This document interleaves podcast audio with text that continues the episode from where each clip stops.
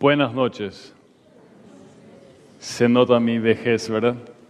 El tipo trae su Biblia todavía en físico. Sí. Perdón. ¿Quién no me ubica, quién no me conoce? Todos. Ahí atrás. Sí, no me ubican, no me conocen. Me presento brevemente. Soy Delmer, muy fácil de recordar, del mercado. ¿Okay? Siempre eso es muy bueno. En Paraguay funciona. Yo soy la raza Delmer, así que eh, no tengan miedo. Entonces ustedes no necesitan pasar vergüenza. Yo ya hice esa introducción y tienen permiso de usar ese chiste si quieren. Esposo de Andrea, padre de tres hijas, así que vivo en casa con cuatro mujeres, es un lindo desafío. Em, sobre todo cuando la mayor tiene 12, la segunda 10 y la tercera tiene 3, pero 3 meses. Entonces, eh, sí, tenemos lindos desafíos en casa. Hay uno que entiende un poquitito de mi situación ahí. Vivimos en San Lorenzo, trabajo en el SEMTA, así que docencia, soy docente de teología, es mi pasión, lo que me gusta hacer y capaz eso no voy a poder dejar totalmente de lado de ser profesor, de ser docente también en la noche de hoy. Pero eso toda la gente que me invita tiene que saber eso. Discípulos que hacen discípulos, y ya te tengo en la mira, Vivi, te dije que advertí que te iba a hacer una pregunta, las tres C. A ver, por lo menos una. Crecer. ¿Quién sabe la otra? Compartir. Y la primera es conectar, crecer, compartir. Bien, Mark, fuerza con tu equipo. ¿Sí? Discípulos que hacen discípulos conectar, crecer, compartir. El título para la noche de hoy, el deber suprema del follower. Yo tengo que decir, ¿verdad? Ese es su lenguaje. Follower, ¿es cierto? El seguidor. Yo entiendo eso también. Quiero concentrarme en solamente tres versículos y capaz ustedes dicen, hmm, raro, el deber supremo del seguidor quien seguramente algunos pensaron, bueno, él va a hablar del sermón del monte o hablar de las, del encargo misionero, Mateo 28. No, abran sus Biblias conmigo, digitales o físicas, Hechos 19. Hechos 19. Y pueden mantenerlo abierto porque en algunos voy a, voy a detenerme en esos tres versículos hoy. Y queremos aprender de nuestro amigo Pablo cómo podríamos llevar a la práctica eso, cómo podríamos ser, cuál es o cuál puede ser el deber supremo de un seguidor. Los versículos 8, 9 y 10. A ver, la presentación, excelente. Bueno, está bien. Mientras tanto, Luis va a estar trabajando. Versículos 8, 9 y 10 del capítulo 19. Leo. Y entrando Pablo en la sinagoga, lugar donde se juntaban los judíos, él era un judío, habló con denuedo por espacio de tres meses, discutiendo y persuadiendo acerca del reino de Dios, pero endureciéndose algunos y no creyendo, maldiciendo el camino delante de la multitud, se apartó Pablo de ellos y separó a los discípulos, discutiendo cada día en la escuela de un llamado tirano. Así continuó por espacio de dos años, de manera que todos los que habitaban en Asia, judíos y griegos, oyeron la palabra del Señor. Pablo se encuentra en su tercer viaje misionero. Pablo en total hace tres viajes misioneros. A ver si logramos, si volvemos, excelente, funciona a la perfección. Si nosotros miramos, a ver, ¿dónde tengo que apretar acá para que salga la lucecita roja esa? Ahí. No se ve mucho, pero ese es un, un mapa. Aquí tenemos lo que es Jerusalén, Judea, la región, y esa es la central misionera de Pablo, Antioquía. Los tres viajes misioneros de Pablo inician en Antioquía. Llega hasta ahí, Éfeso. En su tercer viaje misionero, llega hasta ahí. Eso suena como que si él llega de aquí a San Lorenzo, ¿verdad? Que ya es interior para nosotros. Em, ¿Cuántos kilómetros ustedes estiman que es? Antioquía, de ahí hasta Éfeso.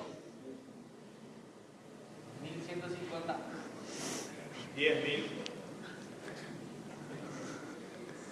1150, 10.000. 3.500. Hiciste trampa, Luis. ¿Dónde miraste? Él tiene, no, no, eso no vale.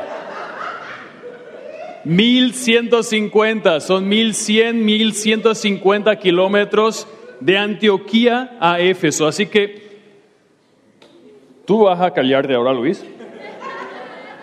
El tercer viaje misionero, la, la línea roja que casi no se ve ahí, y la vuelta, ¿cuánto estiman que es, es el tercer viaje misionero de Pablo? Que lo hizo alrededor en cuatro años más o menos. Todo, todo, todo. Porque él se va hasta Éfeso, sube Troas, Macedonia, baja hasta Corinto, sube otra vez, baja por esas islas ahí y vuelve. ¿Ok? Mil más y ya estás. Cinco quinientos. Así que nosotros a veces leemos, Pablo hizo un viaje, caminó, llegó hasta Éfeso. Gente, esos son 1100 kilómetros. Línea 11, caminando, no había colectivo, no había bus ahí. Paz tenía un caballito, probablemente no.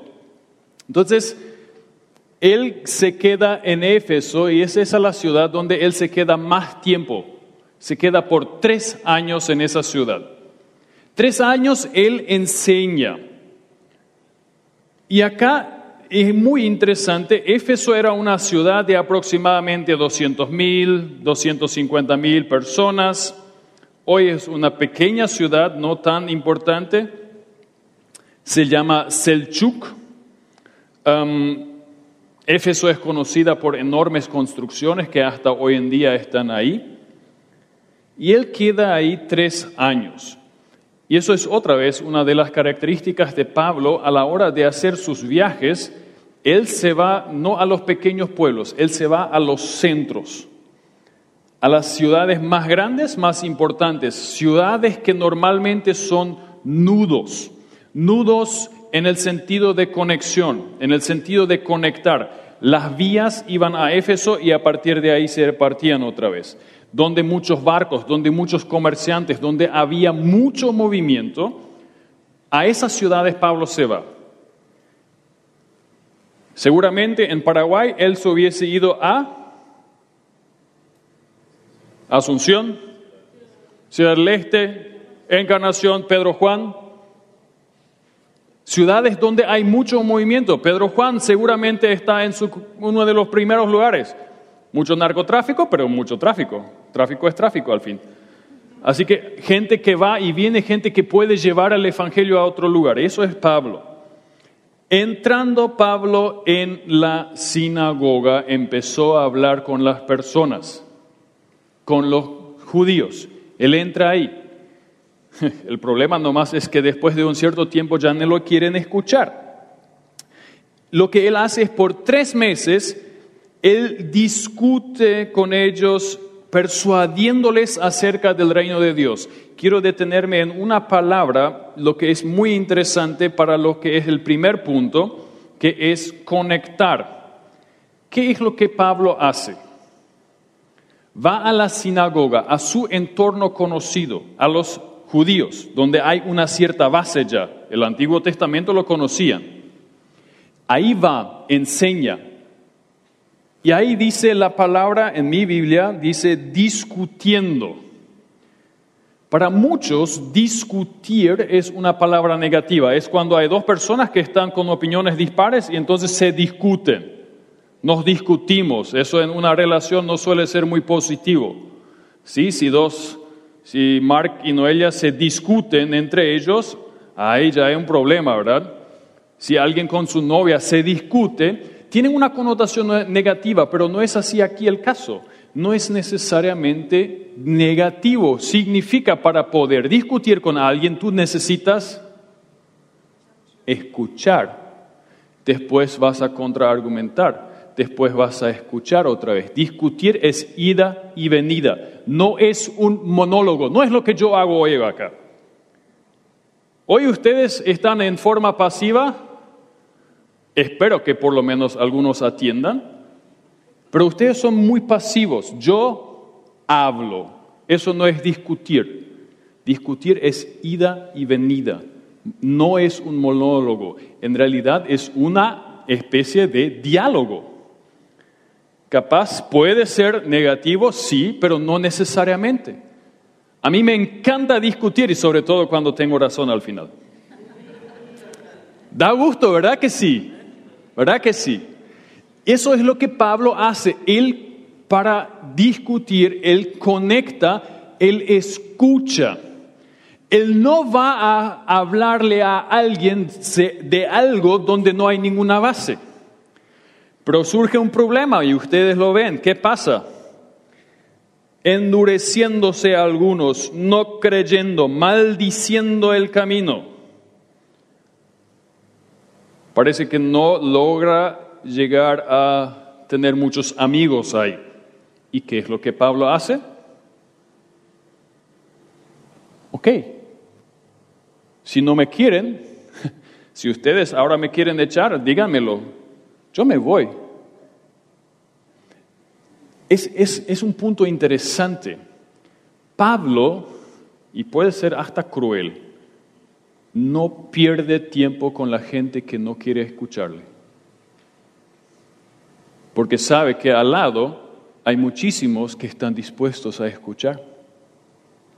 Él no pierde tiempo con la gente que en vez de escuchar se endurecen, incluso maldicen lo que Él está comunicándoles. Y Él ahí, ok, está, no hay problema. No es necesario que nosotros nos confrontemos acá. Si ustedes no me quieren escuchar, si ustedes creen que esto no es para ustedes, que no es cierto, ok. Pero hace lo siguiente, no es que se va a una esquina y llora ahí, no es que se va a casa y ya, no, eh, acá nadie nunca jamás me va a escuchar y nunca nadie jamás me quiere escuchar. Eso Pablo no hace. ¿Qué es lo que, va, que está haciendo? Se apartó de ellos y separó a los discípulos, discutiendo cada día en la escuela de un llamado tirano. Nosotros hasta el día de hoy no sabemos quién fue este señor. Probablemente fue un filósofo que tenía su escuela de filosofía, de discusión ahí cerca de la sinagoga. Y Pablo se va ahí, llevándose a aquellos que sí le estaban escuchando. Según las tradiciones, Pablo ahí recibió ese espacio en esa sinagoga durante el mediodía, de 11 a 16 horas, donde sí o sí nadie quería trabajar, nadie quería prestar atención. Imagínense, la semana pasada fue 40 y pico de grados, sin aire acondicionado, lindo tiempo para estar aprendiendo, ¿verdad? De 11 hasta las 4 de la tarde. Porque en ese espacio Tirano no tenía sus clases porque nadie quería ir a, las clases de Tirano. Y ese tiempo Pablo aprovecha. Ese es el tiempo libre. Y él enseña por dos años. Enseña. Y eso es otra vez, ya va con el segundo punto. Conectar es primeramente empezar con lo que ya conoces. El segundo punto es crecer. Y el crecimiento no se da así solo. o ustedes logran. Yo personalmente no logré crecer simplemente estando sentado y esperando. Yo personalmente nunca logré pasar un examen estando sentado en la hamaca y esperando que el Espíritu Santo llene mi, cerebro con todo lo que yo tenía que saber. Capaz le funcione a algunos. Capaz algunos de ustedes tienen una conexión más directa con Dios que, que yo la tuve. A mí no me funcionó. Yo tuve que hacer mi parte. Yo tuve que esforzarme. Yo tuve que aprender. Acá Pablo espera lo mismo de los discípulos. Ellos apartan un tiempo y cada día y siguen discutiendo. Eso es, siguen aprendiendo, siguen enfocando, siguen llegando a conocer cada vez más. Pero para crecer, no podés quedarte sentado esperando que se caiga todo en, tus, en tu regazo. Por lo menos en mi vida no funciona. Y creo que es así en prácticamente todos los casos. Es así en la facultad, es así en la vida con las relaciones, es así en el deporte, es así en la música, en todas las áreas. Y eso es lo que Pablo hace. Estudio bíblico profundo, linda hora, siesta, calor. Vamos pues. Yo no sé si hubiese yo estado ahí en la escuela de tirano, le soy muy sincero. Y viene el tercer punto, y ya voy a terminar, no, tan rápido no.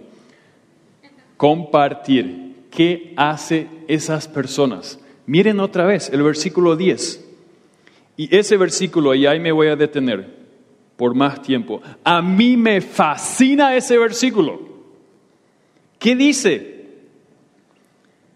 Por espacio de dos años sigue enseñando, bueno, no, no pasa nada, de manera que todos los que habitaban en Asia, judíos y griegos, oyeron la palabra del Señor. ¿Qué significa eso? Lo que ustedes ven ahí, eso es Asia. Aquí está la pequeña ciudad de Éfeso. El versículo 10 me dice, de tal manera que todos los que habitaban en Asia escuchaban la palabra de Dios. Significa que más o menos un millón de personas escuchó de Dios. Y eso algunos añitos atrás, dos mil años atrás. Aquí estas ciudades escucharon de Dios. ¿Alguien de ustedes leyó alguna vez, y bueno, la mayoría, eh, Apocalipsis? En el capítulo 2 y 3 aparecen siete ciudades. ¿Sí? Hay cartas a las siete ciudades de Apocalipsis. Y algunas no son conocidas. Una de esas es Éfeso. ¿Y las otras? ¿Quién, quién las fundó? Ustedes hicieron esa pregunta. ¿Quién fundó la iglesia de Esmirna, de Sardes, de la Odisea. ¿Quién inició esa iglesia? De repente aparecen ahí, están ahí. En ninguna parte el libro de Hechos nos menciona que Pablo pasó y fundó la iglesia de Filadelfia, de la Odisea, de, de ¿cómo es ahí? Esmirna, de Pérgamo. No, ustedes no van a encontrar eso en Hechos, en ninguna parte. Pero hay iglesias.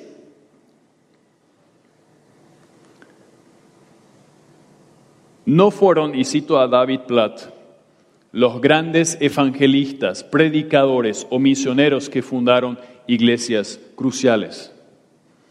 Eran cristianos anónimos que difundieron el Evangelio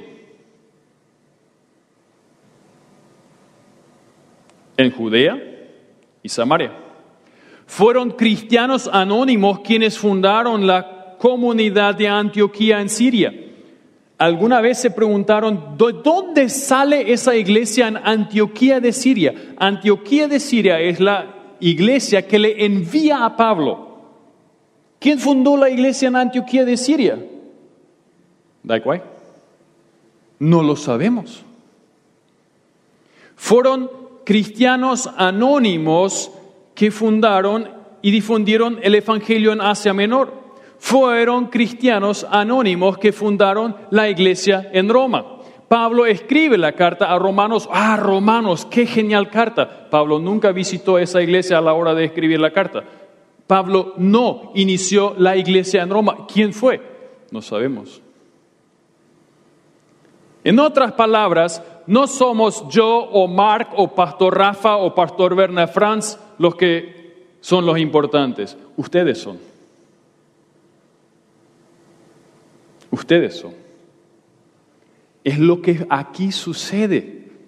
Por eso me fascina. Eres tú el que puede hacer esa diferencia. No los grandes evangelistas, no los apóstoles, patriarcas, profetas, llámense como se quieran llamar. Ni siquiera Pablo, el gran apóstol, son cristianos como tú y yo. No, bueno, yo no, pero como tú y tú. Los que inician esas iglesias, los que esparcen el Evangelio en toda Asia.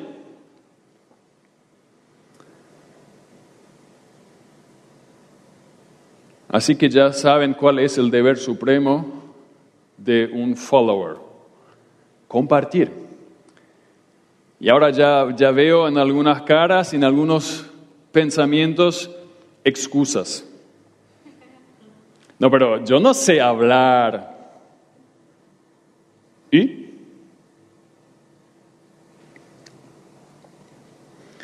Esa excusa yo escucho muchas veces. Yo no, yo no sé compartir el Evangelio, ¿ok? Me, me cuesta orar en público, ¿ok?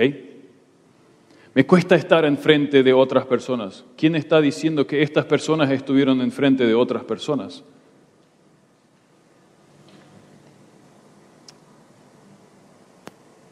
¿Saben qué? Yo, y eso compartí ya con los estudiantes en el SEMTA, desde el inicio del año estoy con una lección que estoy tratando de, digerir.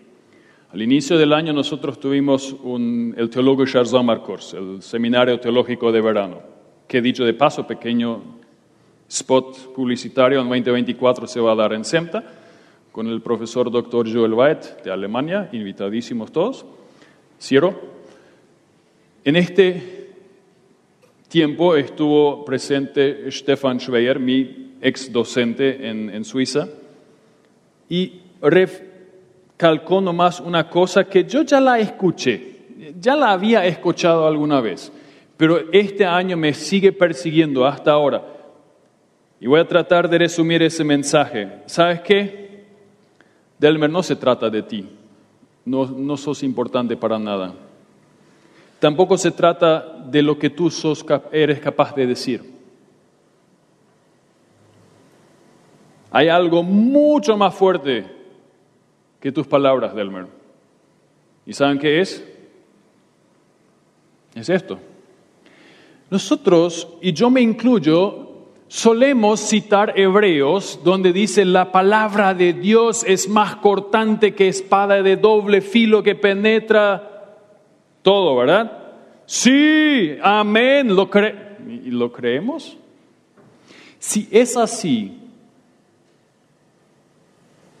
es suficiente leer la palabra de Dios. No necesitas explicar nada. No necesitas decir nada. Deja que la palabra trabaje. Deja que Dios trabaje. Y ahí creo que todos ustedes van a tener que admitir que las excusas se terminan puedes decirme que no sos capaz de hablar frente a otras personas. Lo entiendo, no, todos son tan de, hablar tanto como yo. Yo casi nunca me callo y tengo ese problema. Puedes decirme que te cuesta orar en público. Ok, perfecto. Pero sos capaz de leer. Por lo menos tus mensajes sus mensajes todos ustedes pueden leer. Entonces ustedes pueden leer. ¿Por qué no se sientan a veces o le mandan un mensaje con simplemente un texto bíblico? Nada más, sin ninguna exégesis homilética, explicación, etc. Solamente esto. Ora y deja que Dios haga el resto. A veces nos complicamos la vida y a veces decimos, sí, la palabra de Dios es más cortante que una espada de doble filo. Creo que no necesito introducir a Messi, ¿verdad? Incluso los que no les importa el fútbol le conocen a Messi. Imagínense ustedes, tienen aquí un club del barrio con amigos y suelen jugar y de repente está Messi ahí también. ¿A quién de ustedes se le ocurriría dejarlo sentado en el banco de suplentes? ¿A quién? Si podés ganar teniéndole a él en la cancha. Le van a meter. Yo por lo menos le metería en mi equipo, sin duda. En el SEMTA. Estaría en mi equipo, sin duda. Iba a contar hasta cuatro para ubicarme en la fila para estar en su grupo. Y después, ¿qué pasa? ¿Qué haces? Todas las pelotas a él y que él se las arregle. Lo único que tenés que hacer es darle la pelota y que se las arregle. Démosle la pelota a Dios y que Él se las arregle.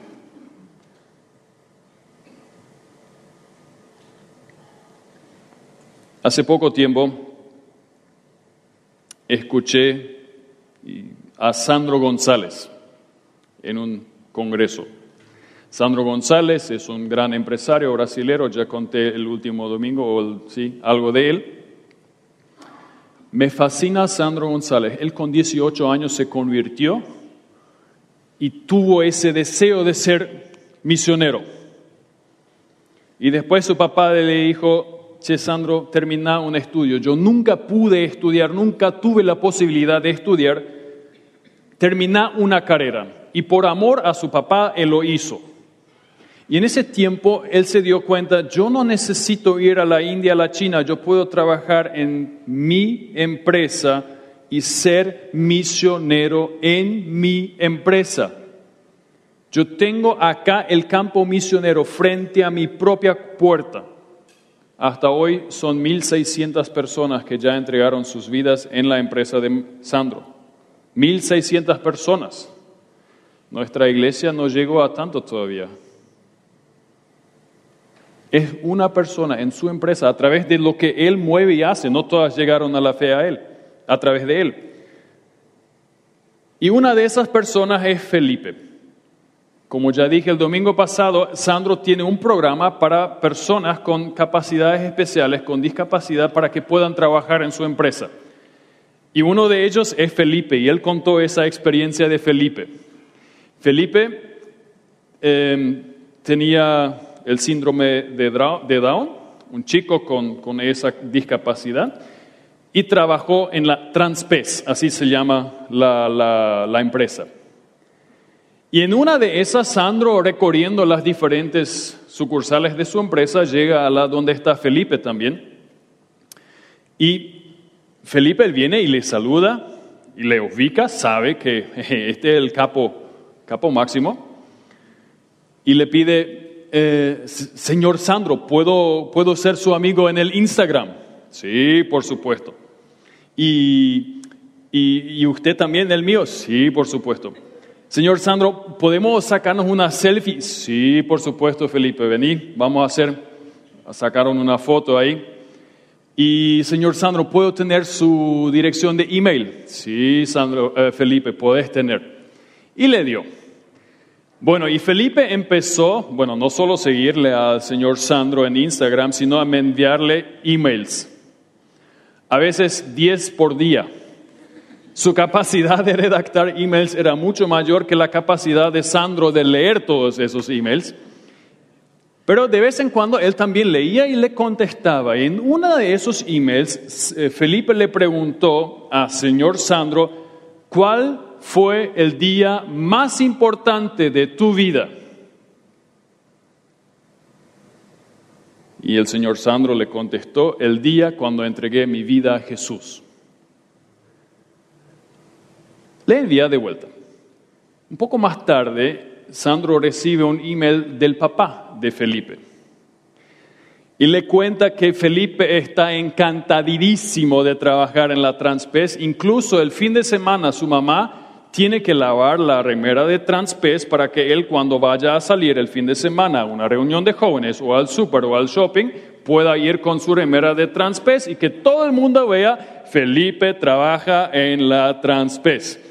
Así que, a ver quién tiene su remera del trabajo hoy acá. Nadie, ¿eh? Si alguien, no, ni, ni yo vine con SEMTA acá.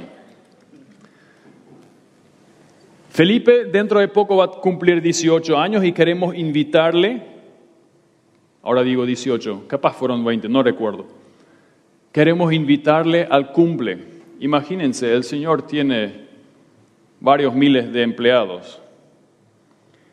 Y le invitaron al jefe y él dijo, sí, voy a venir. Y vino al cumple de Felipe. Y en, un, en ese cumple, en un momento dado, Felipe se levanta, toma el micrófono y da su discurso. Y dijo, agradece que todos están ahí y le dice, hace un tiempo yo le escribí un email preguntándole al señor Sandro cuál era su día más importante en la vida. Y él me contestó que fue el día cuando él entregó su vida a Jesús. Hoy yo quiero entregar mi vida a Jesús. ¿Puede usted venir a orar por mí? Frente a toda la gente que invitó para el cumple. Se convirtió. Y a través de eso, varias personas más se convirtieron en esa fiesta de cumple. Em, ¿Saben qué? A mí me fascina eso. A mí me fascinan esas personas.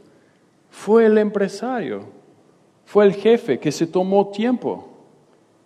Y fue Felipe que ya en su casa, en su entorno, fue otra vez alguien que compartió.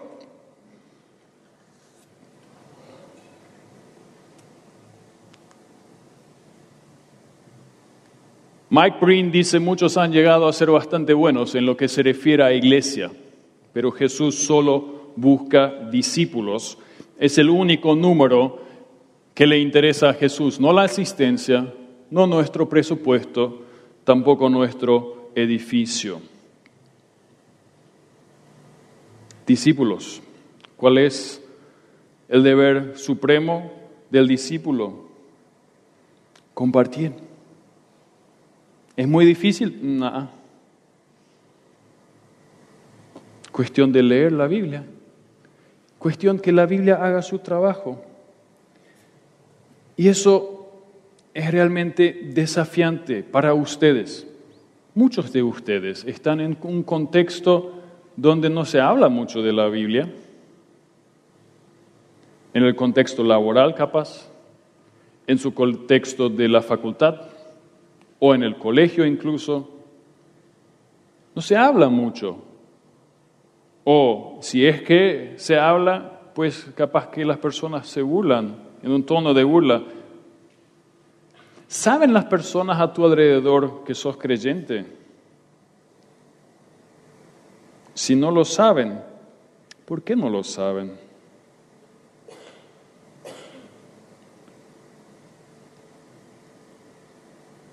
¿Qué es lo que Dios espera de nosotros? Ser un discípulo que comparte. Un discípulo que comparte. George Wisdom una vez dijo, la iglesia tiene que decidir si quiere ser misionera. No, no tiene que decidir si quiere ser misionera, solamente tiene que decidir si quiere ser iglesia. Mark, ¿cuánto tiempo tengo? No miré la hora cuando empecé. Ok. Cuando alguien se queda dormido sé que es tiempo de terminar.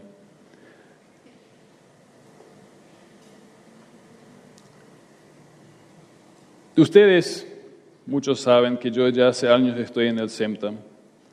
Tengo la posibilidad de visitar muchas iglesias. Tengo la posibilidad de llegar a conocer a muchos pastores, a muchas iglesias. Participo acá en la concordia, en el liderazgo, y a veces me pregunto si vale la pena lo que estamos haciendo. A veces me pregunto, ¿estamos haciendo lo correcto? Muchas veces me hago esa pregunta. ¿Hacemos una diferencia? Analizo las iglesias menonitas del Paraguay y ¿qué es lo que veo? Se estancan. La mayoría se mantiene a penitas o decrece. La población sigue creciendo, nos estamos quedando atrás. Y me pregunto si eso tiene que ver con que hemos llegado a ser bastante buenos en lo que se refiere a iglesia, a ser iglesia, pero no somos discípulos. Y, me pregunto a mí mismo, porque yo soy parte del, del, liderazgo de esa iglesia, o sea, no puedo culpar a nadie, son preguntas reales que yo me hago. Y si alguien de ustedes lee y le gusta leer, yo tengo un libro para ustedes que les va a desafiar. Capaz no todas las conclusiones comparto, pero les va a, desafiar, eso les estoy asegurando. Francis Chan, Cartas a la Iglesia, Letters to the Church. Quien quiere dejarse desafiar en cuanto a eso de ser iglesia, de ser creyente, este libro les va a desafiar. Capaz algunos ya lo saben. Francis Chan, Cartas a la Iglesia, está en Kindle, en Amazon, ni siquiera es caro ese libro en inglés, en español. Francis fue pastor. Él fundó una iglesia que creció hasta cinco mil miembros. Y una de las cosas que él dijo, somos, fuimos muy buenos en llegar a dar con las teclas adecuadas para que las personas vengan el domingo. Fuimos muy buenos en eso. Cinco mil personas en 16 años de la nada empezó esa iglesia. El tipo sí sabe y, fue bueno. Pero siempre me quedé con la sensación de que algo falta. Llenamos el templo el domingo, sí, máximo 90 minutos y después. Y, y, yo me pregunto, ¿dónde está eso? La vez, el domingo pasado fue apenas 90 minutos y ya fue muy largo. En muchas iglesias del Chaco, de donde yo vengo, después de una hora tienen todo eso Casio, ¿verdad? El reloj. Y a las 10, y ya sabes, aterrizana. Ah, sí, ¿viste? Exactamente, una hora, aguantamos una hora. Y lo más, el, el tiempo, yo pensé siempre el tiempo más corto en Paraguay es el momento entre rojo y verde y hasta alguien bocine. Hay un momento más corto entre el amén en la iglesia y hasta que el último vehículo salga del estacionamiento. Sí, es mi contexto, es mi casa donde yo crecí, yo me dejo desafiar. Francis Chan, después de 16 años, deja su iglesia se va por, un año, por unos años con su familia a India, a China y otro país más, creo que Indonesia. Y llega a conocer a personas que se ríen de él y le dicen, ustedes los americanos necesitan tener alabanza, luces, y no es algo que estoy haciendo alusión acá, ¿eh? luces, música, somos, somos sudamericanos acá para que la gente venga. Si no, nadie viene. En nuestro caso es suficiente tener la palabra de Dios.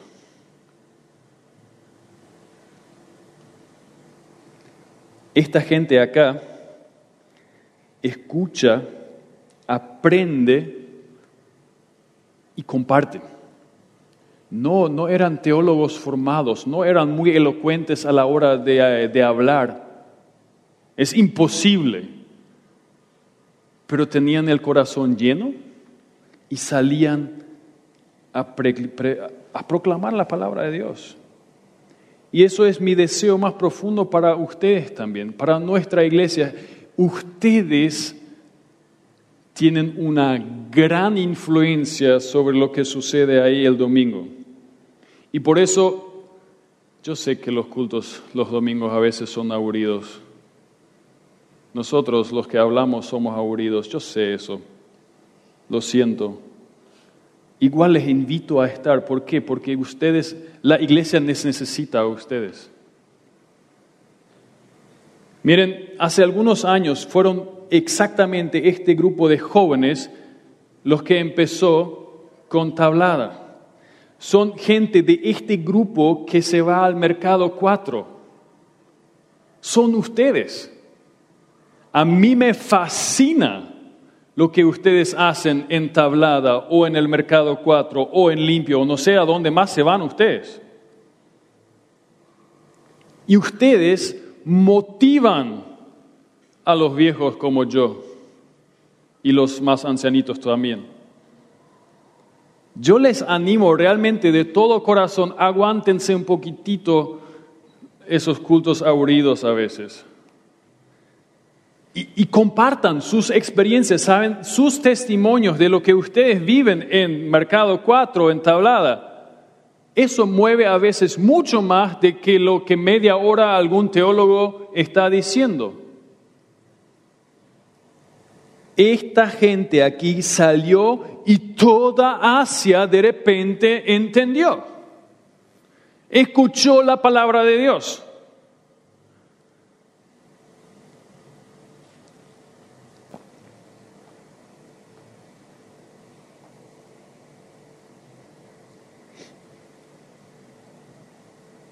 No es siempre muy difícil hacerlo. En algunos años atrás, en Servicemta, un grupo de gente estuvo entablada, trabajando. Y simplemente las personas observaron a los voluntarios. Observaron, no hablaron. No hablaron ni una sola palabra con los jóvenes del SEMTA. Solo los observaron. Y cuando a la tardecita se fueron, se fueron a hablar con el pastor Cirito. Ustedes saben quién es pastor Cirito, ¿sí? El que, y Bianca ahí también estuvo, Bianca Teus. Y le preguntaron, ¿quiénes son esos jóvenes? Y bueno, son jóvenes estudiantes universitarios del SEMTA que vienen a servir acá. ¿Por qué lo hacen? ¿Por qué vienen a limpiar acá en tablada? Y empezaron a hablar. Y fue una pareja que estaban con tremendos problemas, en esa noche esas dos personas entregaron su vida a Jesús. ¿Por qué? Porque habían visto a jóvenes trabajar. No dijeron absolutamente nada. Les saludaron así con la cara feliz, pero ni, ni, ni buen día. No es difícil No es difícil. En Suiza fui parte de un equipo de vóley. A mí me encanta el vóley. Jugué la semana pasada, fue un desastre. El jueves empezamos a practicar para el 35 plus. En Suiza también participé en un equipo de 35 plus, pero tenían la posibilidad de tener uno que era menor de 35. Entonces, ese era yo. Fui el mejor, porque no había otro más joven.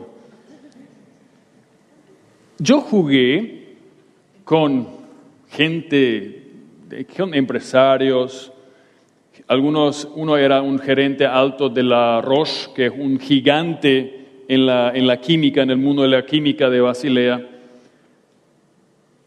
Y me preguntaron, y todos sabían, bueno, ese tipo estudia teología, ¿por qué uno de Paraguay va a venir a estudiar teología? Yo nunca hice un secreto de, lo que estaba estudiando, pero nunca les confronté, nunca les prediqué. Yo vine a jugar vóley y después del vóley al tercer tiempo, a compartir con ellos. Y de repente habían ciertas preguntas que surgían y siempre las contesté. En una de esas fuimos invitados para el cumple de 50 años, ahí ya saben que algunos tenían bastante más que 35, de uno de los compañeros de volei, y yo me fui también. En, en, esa situación, de repente se da una conversación con una de esas personas que, que no era creyente, que hasta hoy la recuerdo. Él tuvo algunas preguntas muy serias, muy profundas acerca de la fe que nunca la había compartido, hace años estaba ya jugando. Y en este momento él tuvo la confianza y le pude responder. Yo simplemente me fui a jugar vóley, a disfrutar lo que yo amaba hacer, jugar vóley y compartir, compartir con esas personas. No es tan difícil. Y quiero terminar con un desafío. Yo reformulé el versículo 10. Yo lo reformulé para hoy. Esa es, no, es, no es ni Reina Valera ni Biblia de las Américas, esa es versión del Meriana.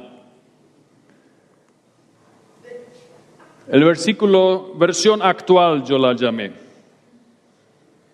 Y quiero que lean conmigo atentamente, vamos a leer el versículo 10. Así continuó, no sé quién, Mark, acá, el presi, pastor, por dos años, de manera que todos que vivían en el departamento central oyeron la palabra de Dios. Capaz sería mejor todos los que vivan en Asunción, en dos años, eh, perdón, en Paraguay, yo empecé un poco más pequeño tanto los estudiantes de la católica como los de la UNA, de la americana y de San Carlos.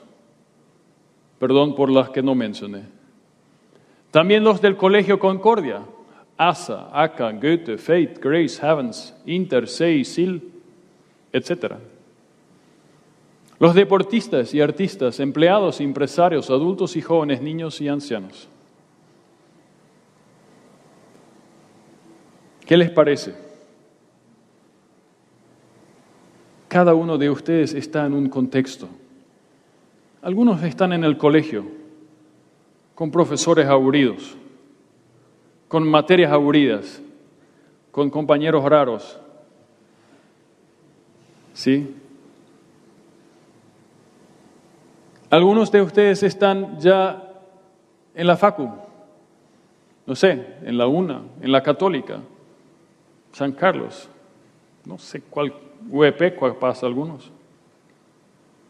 En un contexto de estudiantes donde capaz incluso los profesores son ateos y te lo dicen de frente. Dios, deja tu Dios afuera de la puerta, acá vamos a hablar de ciencia, ¿verdad? O los que ya no, ni están en el mundo de los estudios, ni están en el colegio, que están en el mundo laboral, o están en el mundo del deporte, del mundo de las artes. Algunos quizás em, empezaron su propio negocio, algunos son empleados, entre muchos otros más, donde se burlan los unos de los otros, donde los temas en las horas del tereré no son muy santos, y en este contexto ustedes se mueven. Yo no conozco el contexto donde tú te mueves. Y no hace gran diferencia. ¿Qué tal si por dos años, puede ser más, puede ser menos, eh, los dos años acá no me importan, lo que me importa es, oyeron la palabra de Dios. Oyeron la palabra de Dios y dejemos que la palabra de Dios haga lo suyo. ¿Qué les parece ese desafío?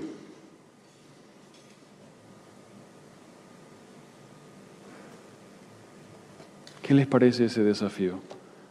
El deber supremo de un seguidor, de un follower, compartir.